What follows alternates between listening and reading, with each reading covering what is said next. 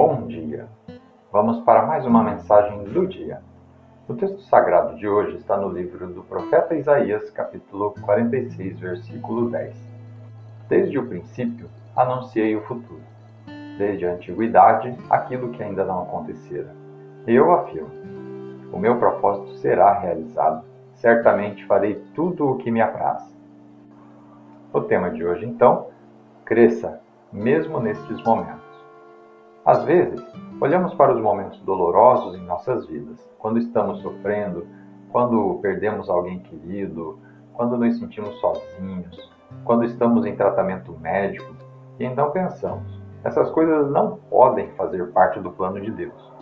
Você tem que confiar que, mesmo em momentos assim, Deus não comete erros.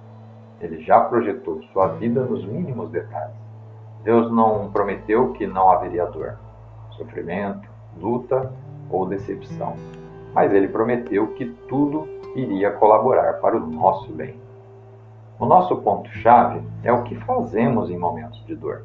Dificuldades, mágoas, sofrimentos nunca nos deixam iguais ao que éramos antes. Se você passar por um divórcio ou por uma disputa judicial, ou se tiver um amigo, até mesmo um parente que o traiu, você acabará superando mas depois algo estará diferente. Você pode sair amargo, ressentido, arrasado, ou pode escolher sair melhor. Você pode sair com uma desvantagem ou pode ter uma confiança maior em Deus. O nosso desafio é não apenas passar por isso, mas sim crescer através destes momentos.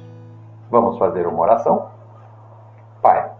Obrigado porque há um propósito para qualquer dor e alegria que apareça em meu caminho. E o Senhor só permite o que determinou que aconteça para o meu bem. Obrigado porque, embora eu possa não entender agora, o Senhor usará isso para moldar minha vida para melhor.